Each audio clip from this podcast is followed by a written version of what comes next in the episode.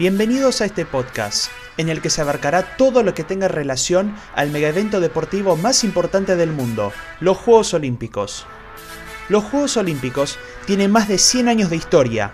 En cada capítulo haremos un análisis de todas las competencias desde 1896 hasta 2016. Soy Ignacio Bonpadre y los invito a este largo y gran camino al oro. Súmense y juntos vamos a dar una vuelta olímpica.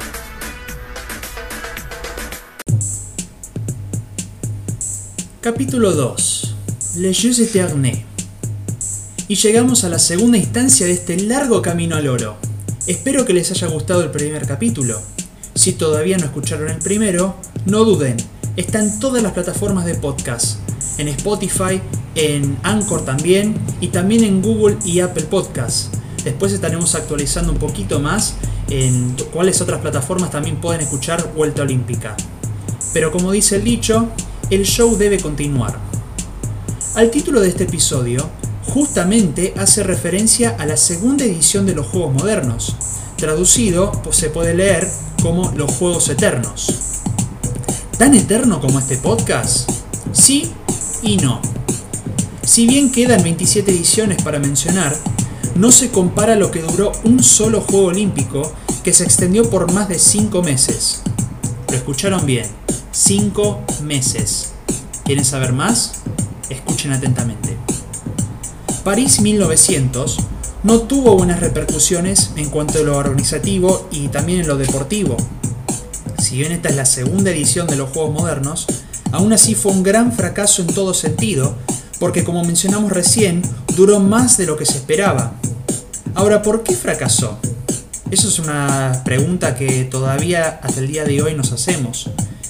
Para que se entienda un poco más esto, la capital de Francia fue la sede de la Exposición Universal, y lo que pareció como una buena estrategia de Coubertin para que los juegos tengan más repercusión, no terminó funcionando como él esperaba.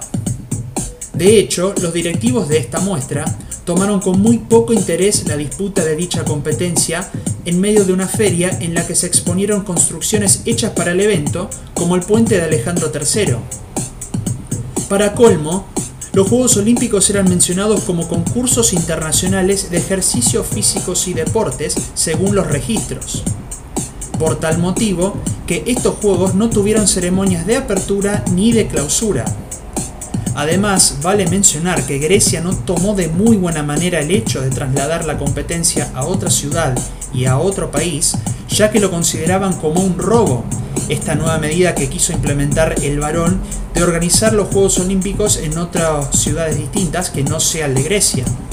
Por tal motivo que el país heleno, creador de los Juegos antiguos y de los modernos, decidió no llevar un, un equipo a París. Ni hablar de que las competencias se desarrollaron de manera discontinua entre mayo y octubre, y muchos atletas abandonaron la ciudad por tal motivo. La organización de las competencias en ciertas disciplinas provocaron un fuerte dolor de cabeza, como en el, atletismo, que muchos representantes de los Estados Unidos pedían adelantar las pruebas para los sábados por sus fuertes compromisos con la religión.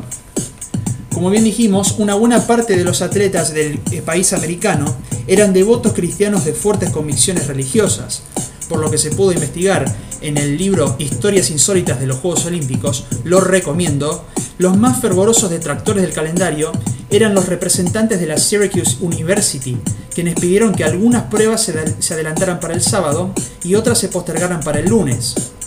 Los atletas de la Universidad de, Pensilvania, en tanto, fueron que apoyaron a esos compañeros, aunque no compartían ese extremo carácter puritano. Los organizadores, en un intento por complacer a los norteamericanos, se ofrecieron a cambiar algunos horarios, pero pronto surgieron dos obstáculos, otro dolor de cabeza. Una de ellas es la negativa del resto de los competidores y encima que el sábado 14 de julio era el día de celebración nacional por conmemorarse la toma de la Bastilla, el primer paso de la histórica Revolución Francesa, lo que restaba mucho público a los Juegos Olímpicos. Pero no todo es negativo, porque siempre de algo que por ahí en la historia quedó marcado como no, no bien organizado, siempre se les puede sacar un buen provecho. Porque a pesar de todo esto, París 1900 tuvo muchos aspectos positivos. El más relevante fue la participación femenina. 23 mujeres rompieron el cerco misógino de Coubertin y se atrevieron a competir en tenis, golf y croquet. La británica Charlotte Cooper se convirtió en la primera campeona olímpica al vencer a la francesa Ellen Prevost en la final individual de tenis. Además, los países intervinientes aumentaron de 12 a 29 y los atletas de 176 a 1224. Todavía no se entregaban las famosas medallas, pero para los registros oficiales del Comité Olímpico Internacional se considera oro al, al ganador, plata al segundo y bronce al tercero de cada disciplina. De acuerdo con este método, Francia con 104 fue el país que ganó más condecoraciones. Entre ellas se figuran 27 medallas de oro, 40 de plata y 37 bronceadas, seguido por Estados Unidos con 47 medallas, 19 de ellas de oro.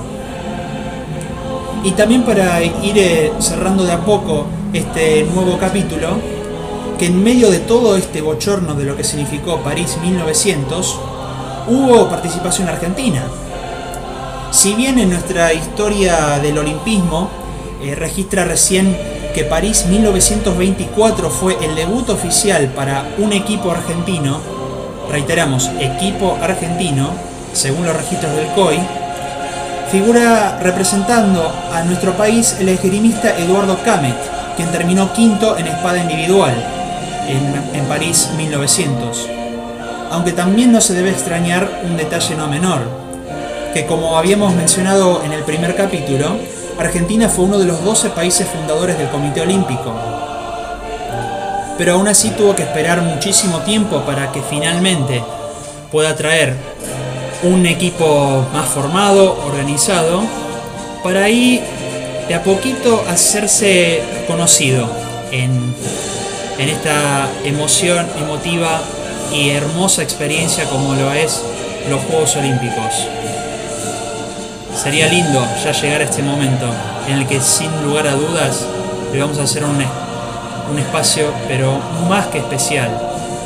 Porque Argentina no solo fue uno de los fundadores, sino que también nos trajo muchísimos recuerdos dentro de este fenómeno que son los Juegos Olímpicos.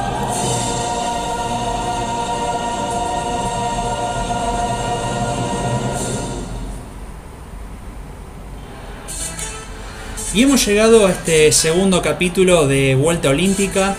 Esperemos que le hayan gustado esta nueva entrega. Volveremos la próxima semana con un nuevo episodio. Y en este caso nos vamos a, trasladar de manera imaginaria al continente americano. En este tercer episodio le vamos a darle la bienvenida a América.